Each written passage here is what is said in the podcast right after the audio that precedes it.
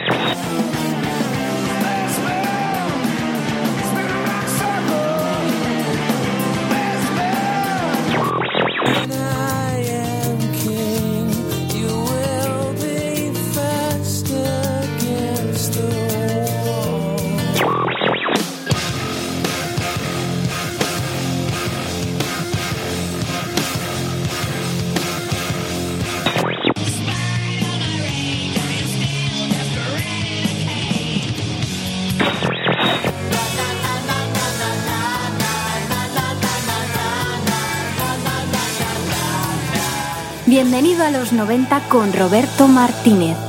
Hola, ¿qué hay? Muy buenas tardes. Sintonizas el 107.3 de la FM como cada jueves arranca Bienvenido a los 90.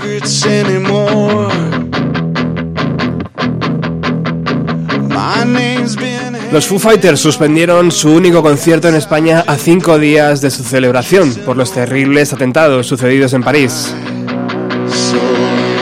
Muchos no lo llegamos a entender o lo vimos de forma diferente a ellos. Total, que nos volvimos a quedar sin ver a la banda. Eso sí, a cambio disfrutamos de Barcelona y nos montamos, gracias a Juanjo y a Radio Palafols, un programa sobre el Popular 1, así que muchísimas gracias amigos.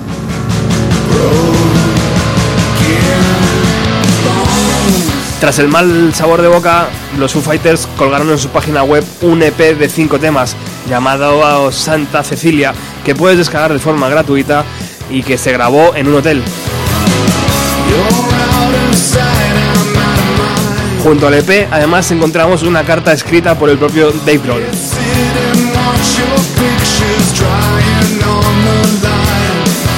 Dice algo así, 19 de noviembre del 2015. Esta noche permitidme que empiece con unas líneas que escribí hace un par de semanas en mi habitación del hotel en Berlín, mientras llegábamos al final de nuestra gira con este disco. Sentí la necesidad de escribir esto con motivo de las desgarradoras tragedias del 13 de noviembre, ya que este proyecto ha tomado un, un tono completamente diferente. El EP Santa Cecilia arrancó en octubre de este año como una celebración de vida y de música. La idea era que como nuestra gira mundial llegaba a su final, compartir con nuestro amor con vosotros por todo lo que nos habéis dado.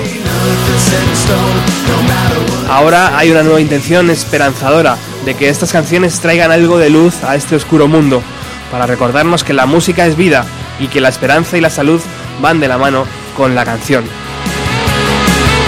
eso jamás será eliminado. A todos los afectados por, los, por las atrocidades en París, seres queridos y amigos, nuestros corazones están con vosotros y vuestras familias. Volveremos y celebraremos la vida y el amor con vosotros de, de nuevo algún día, con nuestra música, como se debe hacer.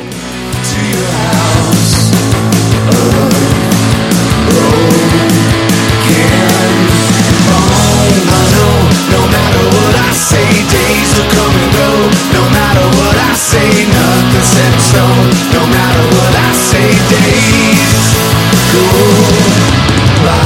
I know, no matter what I say, days will come and go. No matter what I say, nothing's set in stone. No matter what I say, days go by. Luego el propio Dave Grohl explica la gestación y la grabación de este hotel, de este EP, perdón, que como os decía se grabó en un hotel en Santa Cecilia, en Austin, Texas.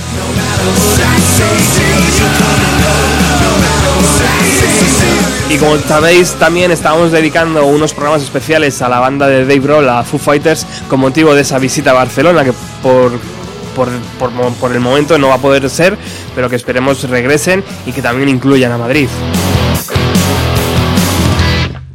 Y como sabéis, hoy, después de muchísimo tiempo, teníamos la intención, la sana intención de poner en directo la grabación del concierto que los Foo Fighters hicieron en la sala Canciller que ya no existe, en 1997. Así que eso va a ir a continuación de esto. Escuchar.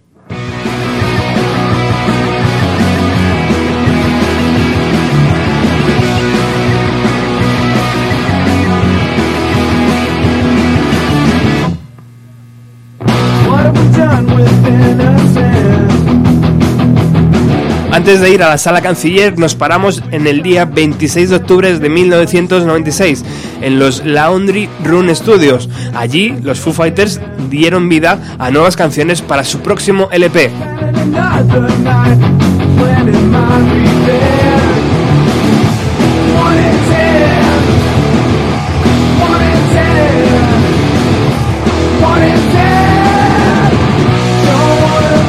¿Y quién grabaron estas canciones? ¿Quiénes grabaron estas canciones? Pues por supuesto Dave Grohl, por supuesto Pat Smear, por supuesto Nate Mendel y por supuesto William Goldsmith. Como todos sabéis, aquel chaval no grabó el siguiente, el segundo LP de los Foo Fighters, sí que grabó las demos y esto, así sonaba la batería de William en esas canciones de Dave Grohl.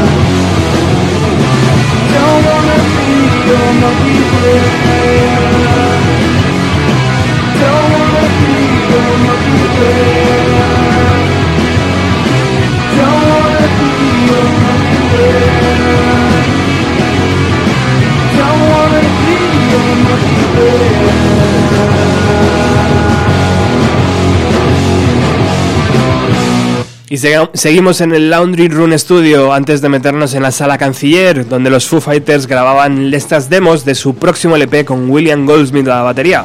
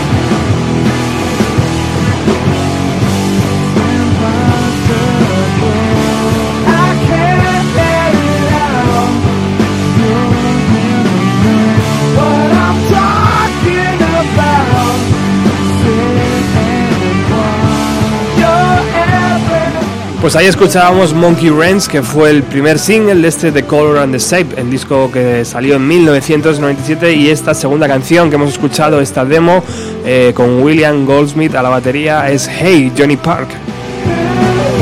Si abrimos el libreto de The Color and the Shape nos encontramos con que Dave Grohl hace labores de vocalista, de guitarrista y de batería y al propio William le pone en batería en Doll, la primera canción, y en Up in Arms, en la versión eh, lenta, pone aquí. O sea que al final sí que le incluyeron algunas pistas de batería, yo he dicho que no, antes corregimos y ahora sí, vamos con lo que todo el mundo está esperando.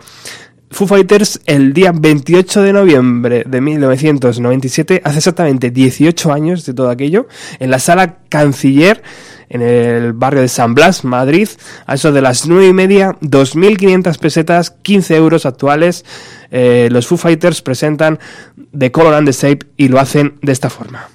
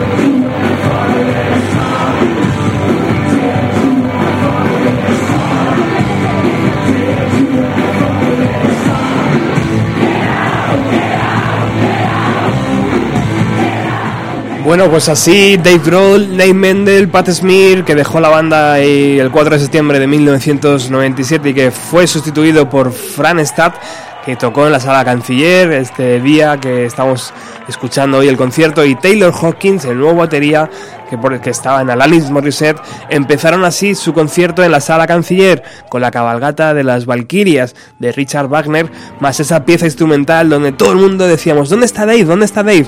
Efectivamente, estaba en otra batería tocando, haciendo ese pequeño duelo de batería junto a Taylor Hawkins, uno de los momentos más chulos.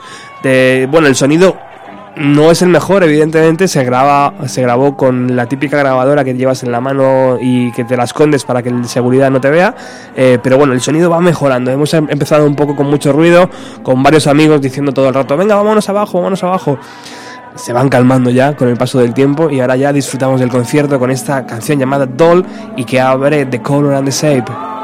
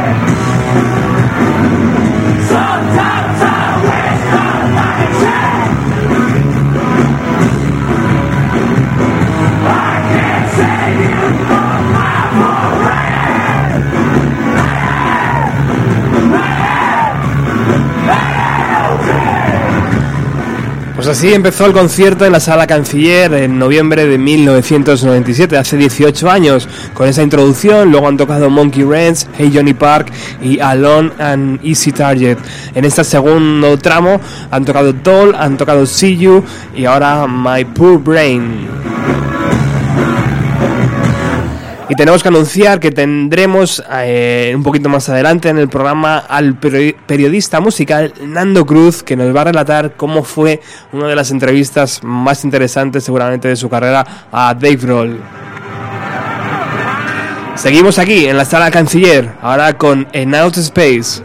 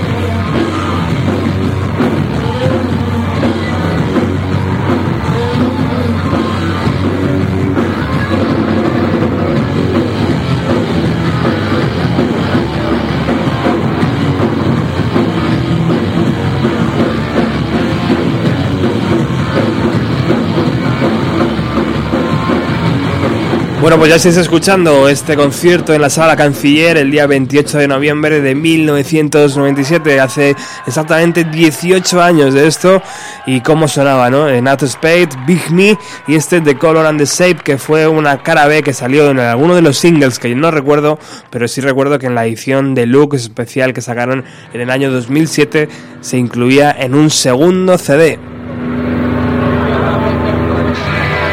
Bueno, el concierto está colgado, eh, el listado de las canciones está colgado en alguno de los de las páginas que, que ofrecen esta información y es incorrecto.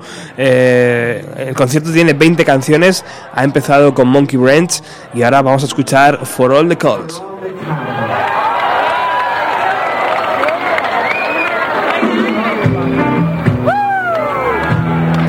Y muy atentos porque como estamos haciendo, como estamos anunciando en las redes sociales, Nando Cruz estará en unos minutos atendiendo los micrófonos.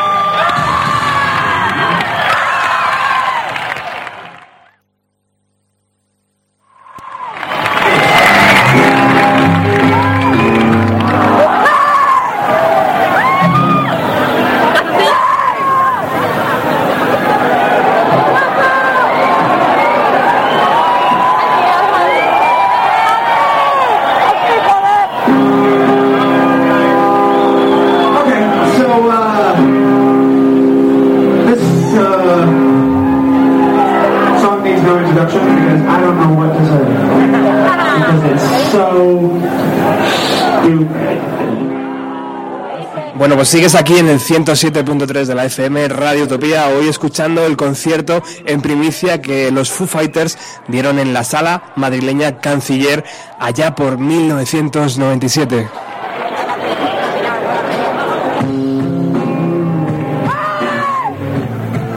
Estamos haciendo algo muy noventero, ¿no? Como se hacía antes en las radios, eso de irte al concierto, grabarlo con tu, con tu grabadora pequeña de cinta y luego, pues, o bien grabárselo a tus colegas o, como hoy, por ejemplo, eh, emitirlo en una radio.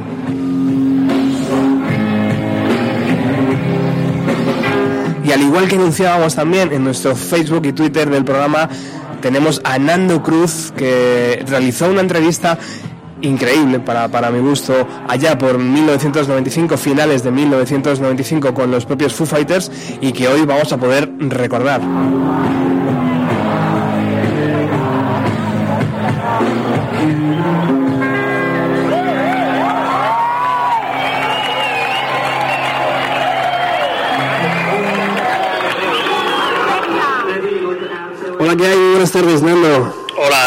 Encantado de que estés aquí, muchísimas gracias por la gentileza de concedernos unos minutos. Eh, no te he presentado como, como debe ser. En, en 2011, eh, bueno, lle- llevas trabajando en periodismo, en periodismo musical toda la vida, ¿no? Eso, eso es correctísimo.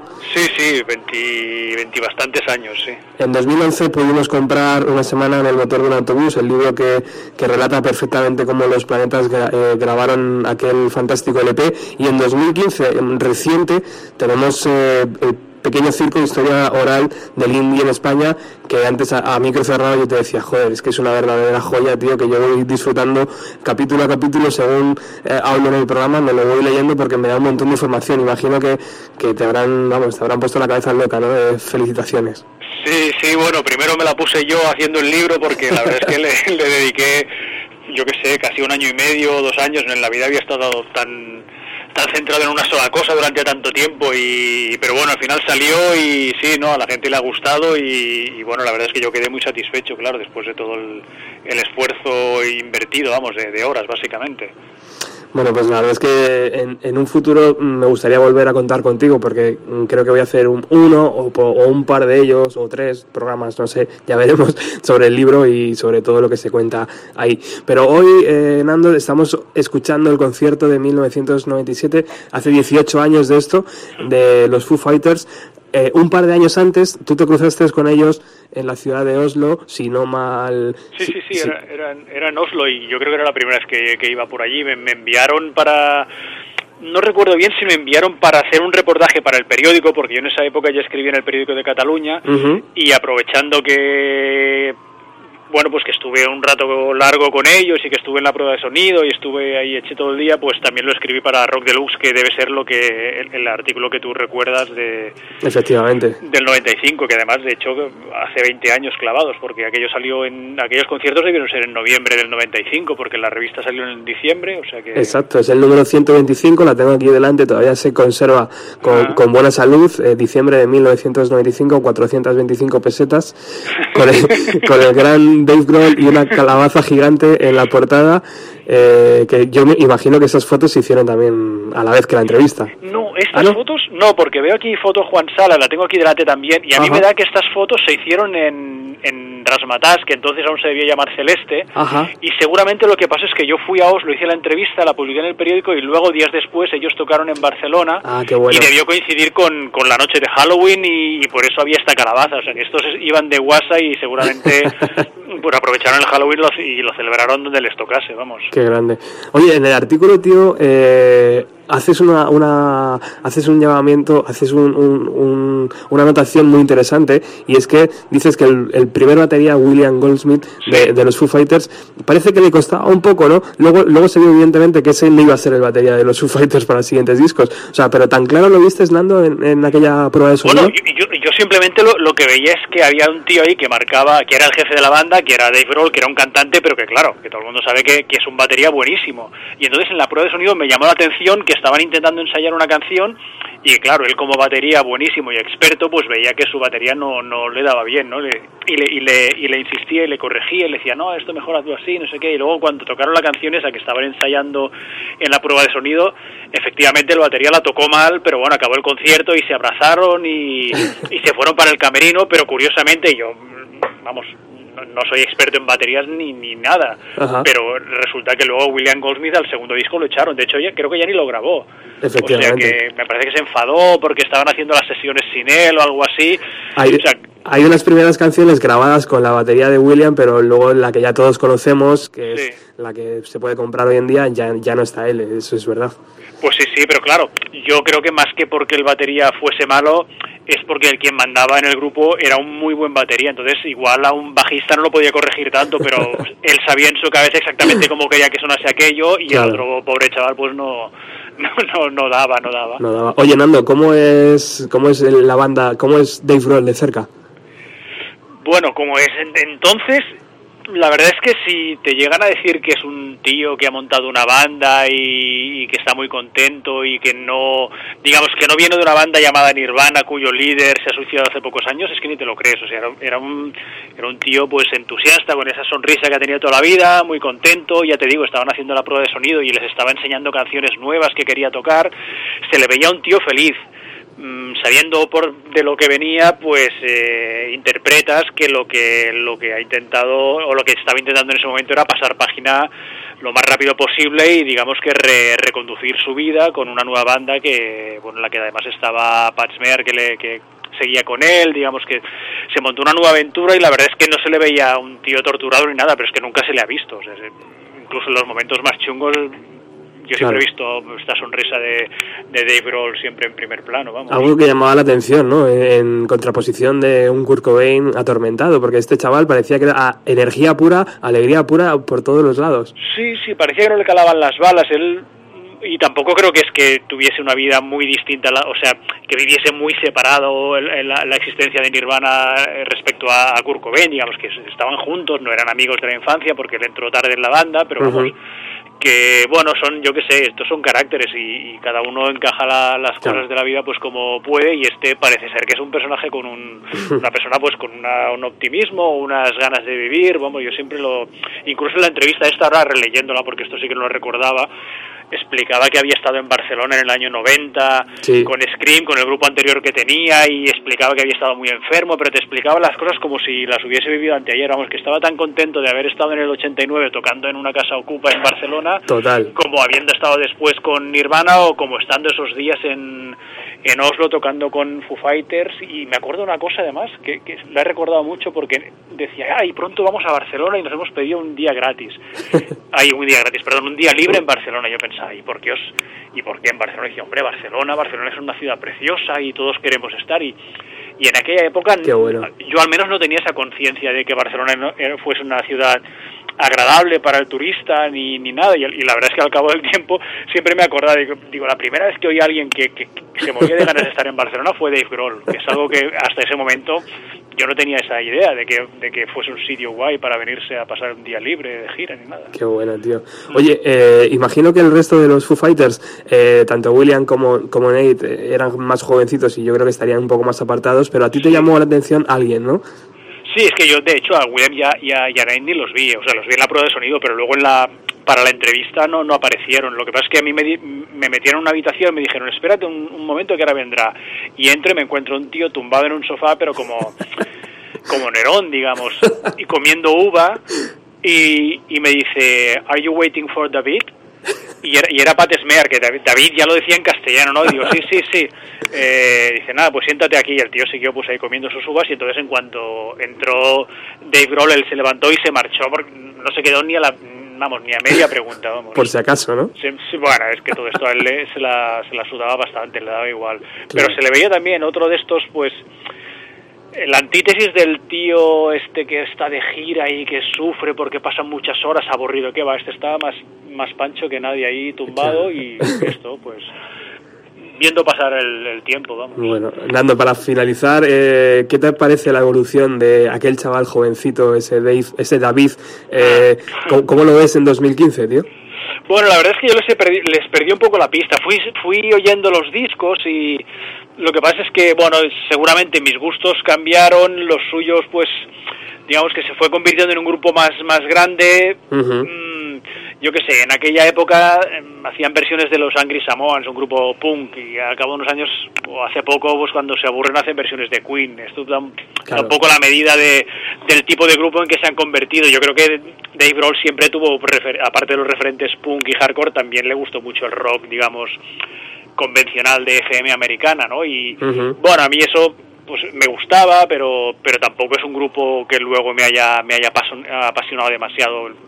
Escuché mucho el primer disco y luego pues canciones sueltas, pero no es un grupo que me que haya seguido.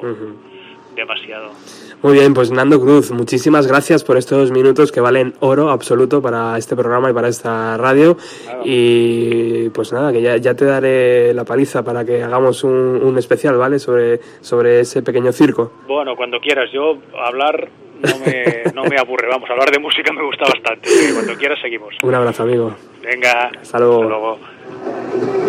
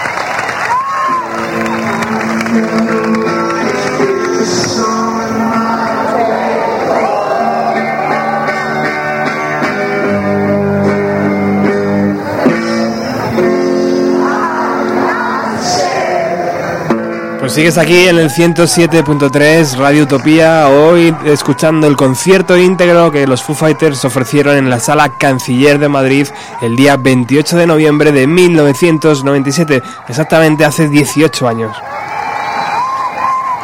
Y llegamos con todos los gritos y las pasiones al momento bis, bises, bises, bises. ¿Qué hicieron los Foo Fighters? Vamos a escucharlo.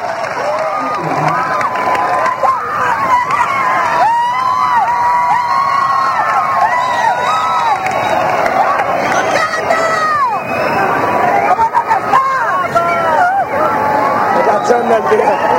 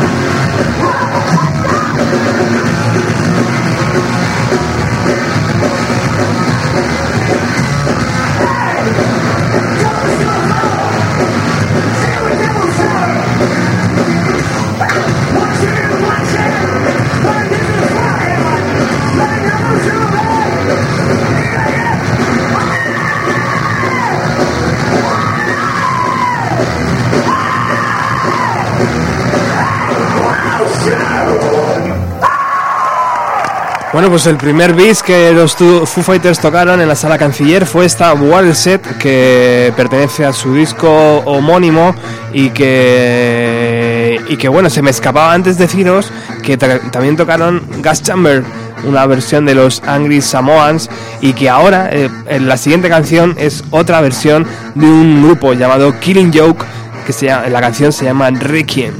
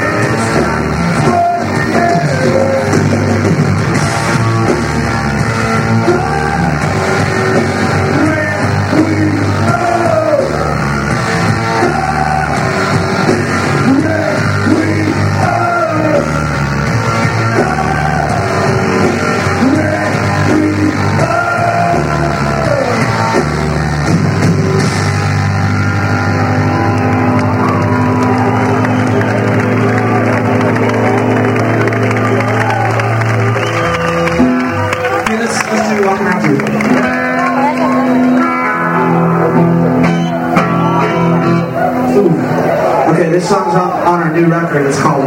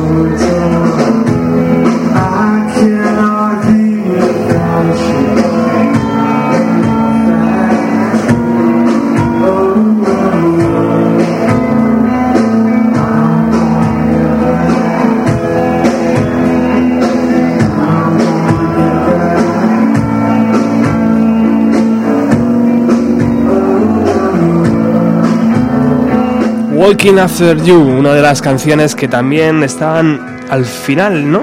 Al final, no, la número 12 de The Color and the Shape. Su segundo LP y que como sabéis estamos hoy escuchando el concierto que ofrecieron en la sala Canciller hace 18 años. Y cuando ha entrado Alex al estudio con su chupa mod eh, bien vestido, ha visto la cinta y ha dicho, ¡Ey, qué es eso! La ha cogido y dice, ¡ah, esto sí que mola, tío! Las cintas molan, ¿no, Alex? ¿Qué las, pasa? las cintas muy buenas, ¿qué tal? Son lo mejor que hay, vamos.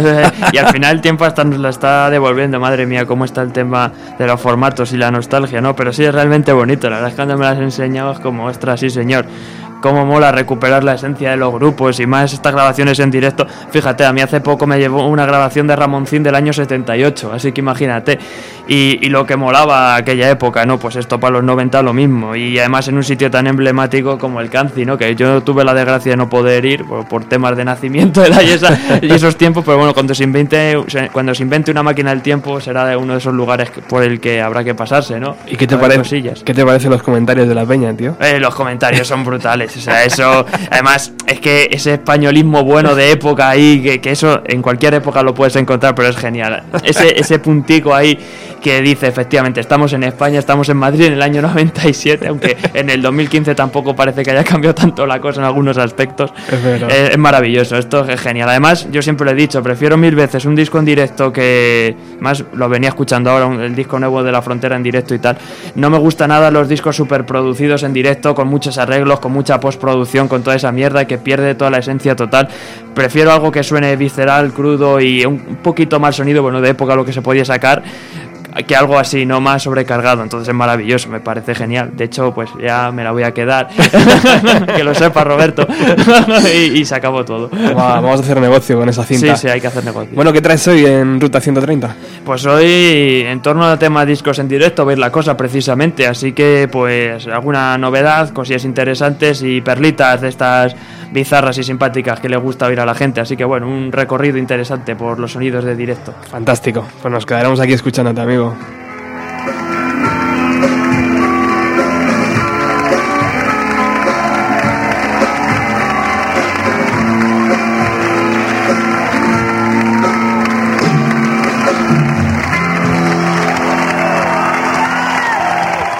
Bueno, y llegamos al final, la canción número 20 de este setlist, eh, setlist en, en la sala Canciller el día 28 de noviembre de 1997.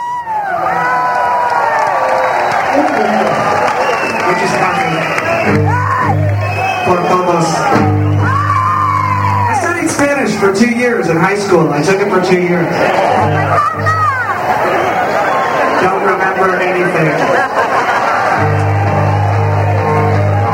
Nothing.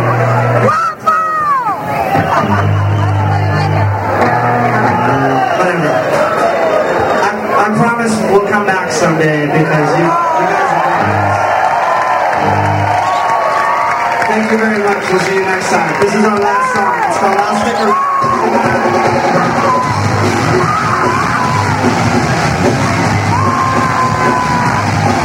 Qué grande cuando Dave Grohl dice, estudié español eh, dos años en la escuela, pero no aprendí nada. Hice una, pues habla. Prometemos volver algún día. Así se despedía Dave Grohl y también así nos despedimos nosotros con esta canción I'll Stick Around que cierra el concierto y que bueno, pues que ha sido un placer estar aquí y pinchar esta cinta. Volvemos el próximo jueves con más música de los años 90. Gracias por estar al otro lado.